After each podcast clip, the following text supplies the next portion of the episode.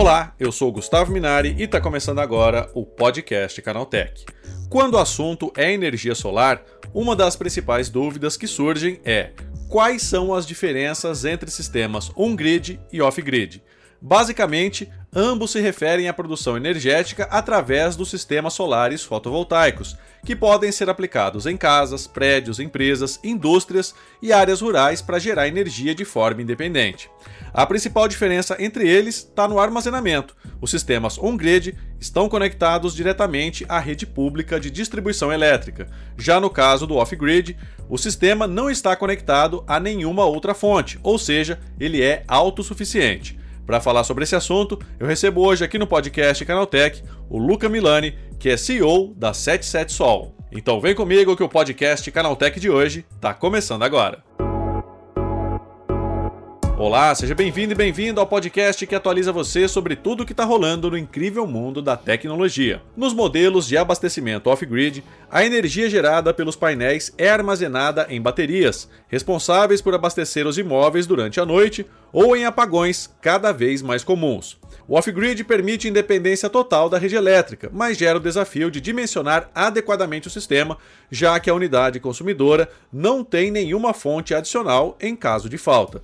É sobre isso que eu converso agora com o Luca Milani, que é CEO da 77 Sol. Bom, Luca, como esse sistema off-grid funciona? Cara, os sistemas off-grid, na verdade, são sistemas on-grid acompanhados de uma bateria, né? Uhum. Para explicar um sistema off-grid, faz sentido explicar antes o sistema on-grid, tá? Se a gente for pensar, né, na, nas fontes de geração atuais, né, o solar é uma das, das fontes mais otimizadas que a gente pode ter, porque a gente consegue colocar uma placa solar em qualquer lugar e gerar energia através do sol, né? Sistemas on-grid, eles têm que necessariamente para conseguir gerar economia para você, né, para que você consiga usufruir dessa economia, eles têm que estar tá plugado ao grid da concessionária, né, a rede de transmissão. A concessionária, por sua vez, faz a apuração dos créditos de geração que você, você produziu ao longo do mês e vai te entregando esses créditos ao longo, ao longo da vida útil ali do seu sistema on-grid. E é por isso que você não precisa de uma bateria, porque a concessionária traz essa, essa energia para ela,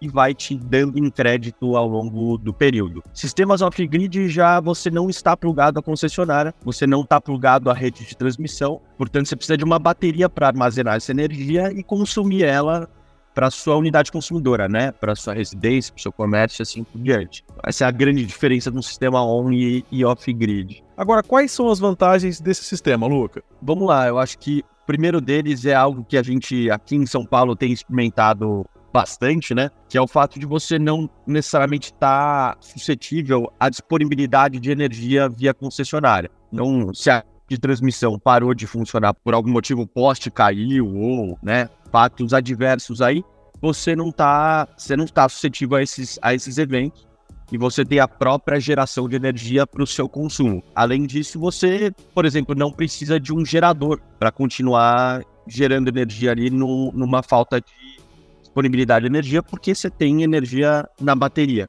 Né? Muitas vezes, portanto, os sistemas que estão agora saindo mais, né, off-grid, é, a bateria faz às vezes de um transformador aí, né? Ou enfim, você acaba tendo, você acaba tendo disponibilidade infinita de energia até que você tenha falta de energia na bateria em si. Mas é isso, é, é uma das vantagens principais de um sistema off-grid, uma vez que você não está é, dependendo da energia de terceiros, né? E Luca, o preço ainda é uma desvantagem ou isso já está mudando, né, com os avanços aí da tecnologia? De janeiro para cá, Gustavo, a gente viu os preços caírem perto de 60%. Tá? É uma tecnologia muito nova, a gente viu o mercado solar acontecer agora nos últimos quatro anos e a quantidade de fabricantes de baterias e até de módulos fotovoltaicos na China cresceu muito, assim, foi incrível evolução desse mercado e, por, portanto, assim, os preços caíram demais, tanto por uma questão de oferta de produto mesmo, como por uma questão de evolução da tecnologia. Então, hoje em dia, os preços já são muito mais adequados do que eram há um ano atrás, que já eram muito mais adequados do que eram há cinco anos atrás. Hoje eu diria que faz muito sentido um, um sistema on e off grid. O sistema on grid ainda tem um payback, né? Ou seja, o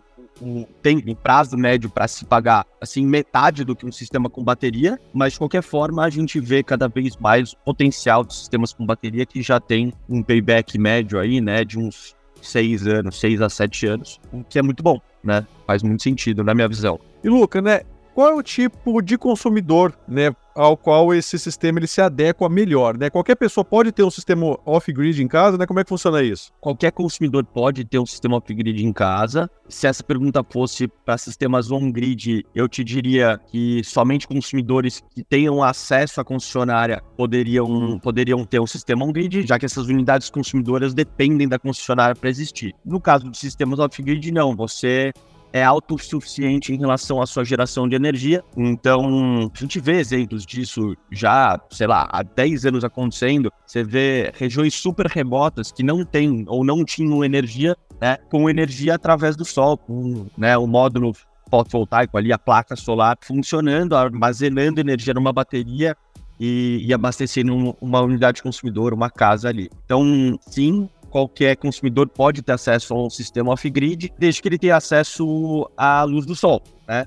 Se você tem muito sombreamento, provavelmente esse sistema vai produzir menos energia do que o esperado. Agora, se você tem muita exposição ao sol, provavelmente esse sistema vai ser muito eficaz. É óbvio que você tem que fazer um dimensionamento correto, né? De acordo com o seu consumo, para que você gere energia suficiente para o que você consome. Isso é, isso é um ponto importante, inclusive, tá, Gustavo? Porque muitas vezes a gente pensa que um sistema vai o sistema vai operar ali, sei lá, quatro horas no dia e vai ser o suficiente para o seu consumo, mas na verdade você tem toda uma dinâmica de, de, de, consumo né, ao longo do ano, toda uma dinâmica de radiância média do CEP, ou seja, quanto de sol bate no seu, no seu telhado ali ao longo do ano. Então, esse dimensionamento tem que ser muito bem feito, caso contrário, sistema off-grid que inclusive você não está sendo, você não está plugado à concessionária, se você não estiver gerando energia, você fica sem luz, né? Enfim, acho que a parte de dimensionamento do sistema é algo bem importante para quem quer gerar energia proprietária, né? E Luca, ele também é indicado para áreas urbanas ou não? Total. A gente vê sistemas solares hoje mais comuns em áreas não urbanas, né? Que a gente tem menos sombreamento, tem menos prédio, né, para bater sombra ali, tem mais exposição ao sol. Mas de qualquer forma, assim, qualquer local de telhado é um local onde se pode gerar energia e você pode acoplar uma bateria a essa geração de energia sendo feita via, via sol. Né? A área não é uma, uma questão limitante, não.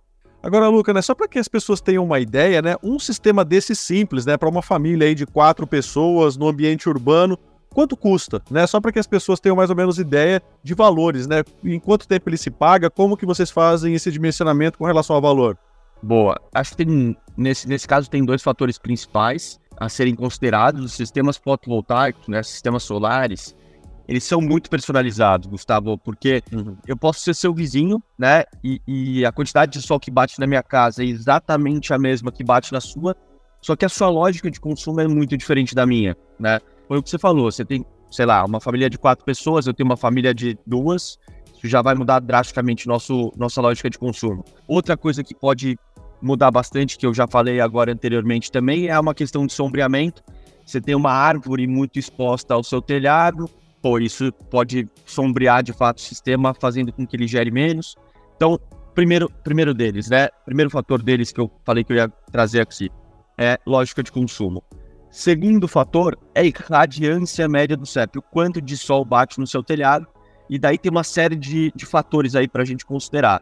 Sombreamento é uma delas. Outro fator são as águas do telhado, né? E a exposição das águas do telhado, até a angulação delas. É, dependendo da, da angulação em relação ao sol, você vai pegar a exposição o dia inteiro, ou só a exposição até a metade do dia, ou da metade do dia para frente. Então a gente sempre considera, a gente é, chama isso de ângulo azimutal em relação ao sol. Então, assim, tem vários, inúmeros fatores, tá? Isso tudo para dizer, é, para fazer uma conta de, de padaria aqui, para a gente trazer um pouco de noção para a galera. Uma conta de luz de aproximadamente uns 500 reais por mês é um sistema que eu diria que vai custar hoje perto dos seus 25 mil reais, tá? Uhum. E daí a gente está falando sem bateria, de um sistema on-grid, que é 95% dos casos hoje ainda no Brasil. A bateria a gente está falando de uma bateria de 4 a 5 horas de armazenamento, de mais uns 8 a 10 mil reais, ou seja, um sistema de 35 mil reais, né?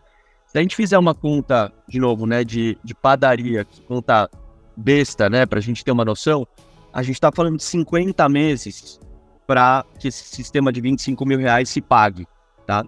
É numa conta de luz de 500 reais.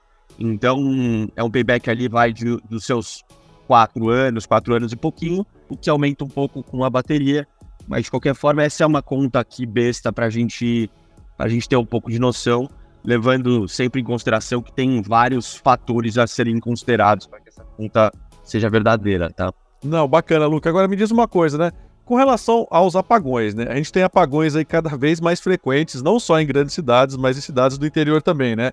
Esse sistema off-grid, ele pode ser uma solução viável ele pode muito ser uma solução viável. Primeiro que você está entregando menos demanda de energia para as concessionárias, né? E daí, obviamente, a concessionária consegue atender melhor uma, um volume menor de clientes. Outro fator que é super importante, inclusive, para né, pensando em sistemas solares em geral, não necessariamente só o off-grid, a gente tem uma, uma questão, né, no sistema de transmissão nacional, que são os choques alicilares, né? É o quanto distante necessariamente eu tô da geração de energia na minha unidade consumidora e o quanto que a concessionária perde de energia nesse trajeto entre, por exemplo, Itaipu, que é a fonte de energia, até a minha casa. Todos esses choques alicilares, eles ficam muito melhores quando você tem uma geração de energia muito mais próximo da carga, muito mais próxima do consumo. Uhum. Então, a tendência aqui é que a gente tenha menos queda de energia com mais sistemas fotovoltaicos, principalmente com sistemas on-grid, né? Porque a gente está usando o grid. Mas sistemas off-grid também fazem com que a demanda seja menor do grid, né? Da transmissão, da rede inteira. Isso faz com que os apagões sejam diminuam, né? E querendo ou não, se você é uma, uma unidade consumidora, se você é um consumidor que não quer estar suscetível, né, a essas, aos apagões, basta você gerar energia proprietária é, e armazenar ali na sua bateria que você vai fugir dessa lógica. É isso aí, Luca. Valeu, obrigado pelas tuas informações e um bom dia para você, hein? Valeu, Gustavo. Obrigado você. Tá aí, esse foi o Luca Milani falando sobre as vantagens e desvantagens dos sistemas off-grid de abastecimento de energia elétrica. Agora se liga no que rolou de mais importante nesse universo da tecnologia no quadro Aconteceu Também.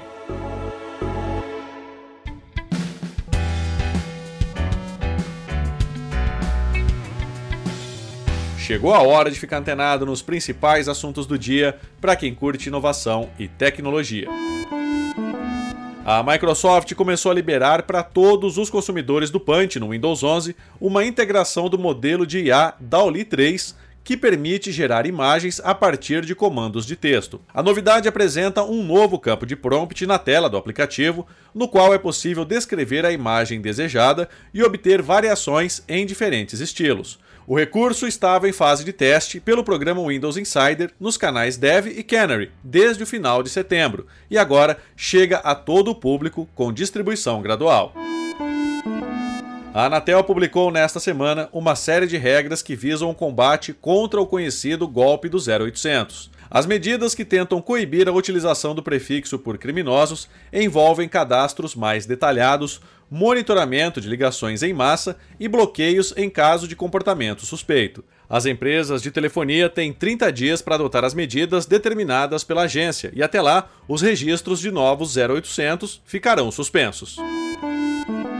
O Google anunciou que seu projeto geotérmico para obter energia elétrica livre de carbono começou a funcionar no estado de Nevada, nos Estados Unidos. Isso significa que os data centers locais já estão operando com energia limpa e renovável. A iniciativa de criar uma própria usina geotérmica para abastecer a estrutura do Google começou a ser desenvolvida há dois anos em parceria com a startup Fervo. A sinergia entre as empresas permitiu a criação de um novo sistema para explorar o calor que vem do interior da crosta terrestre.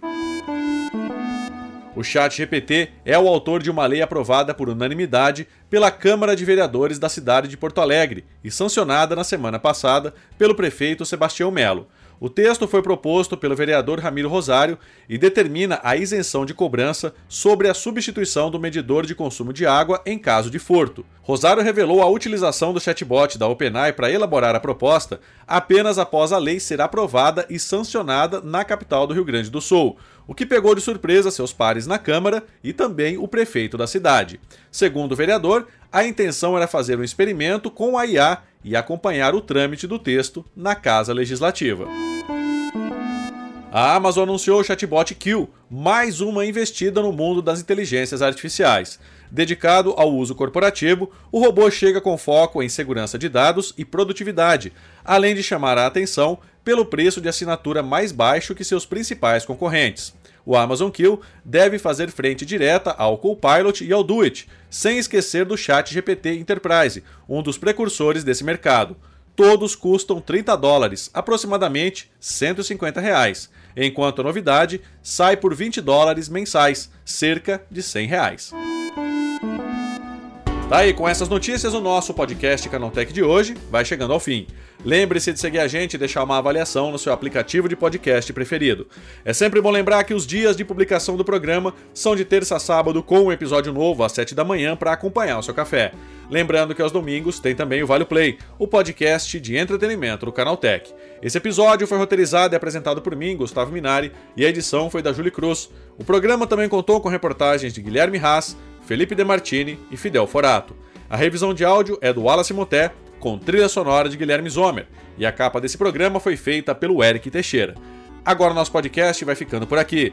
A gente volta amanhã com mais notícias do universo da tecnologia para você começar bem o seu dia. Até lá, tchau, tchau.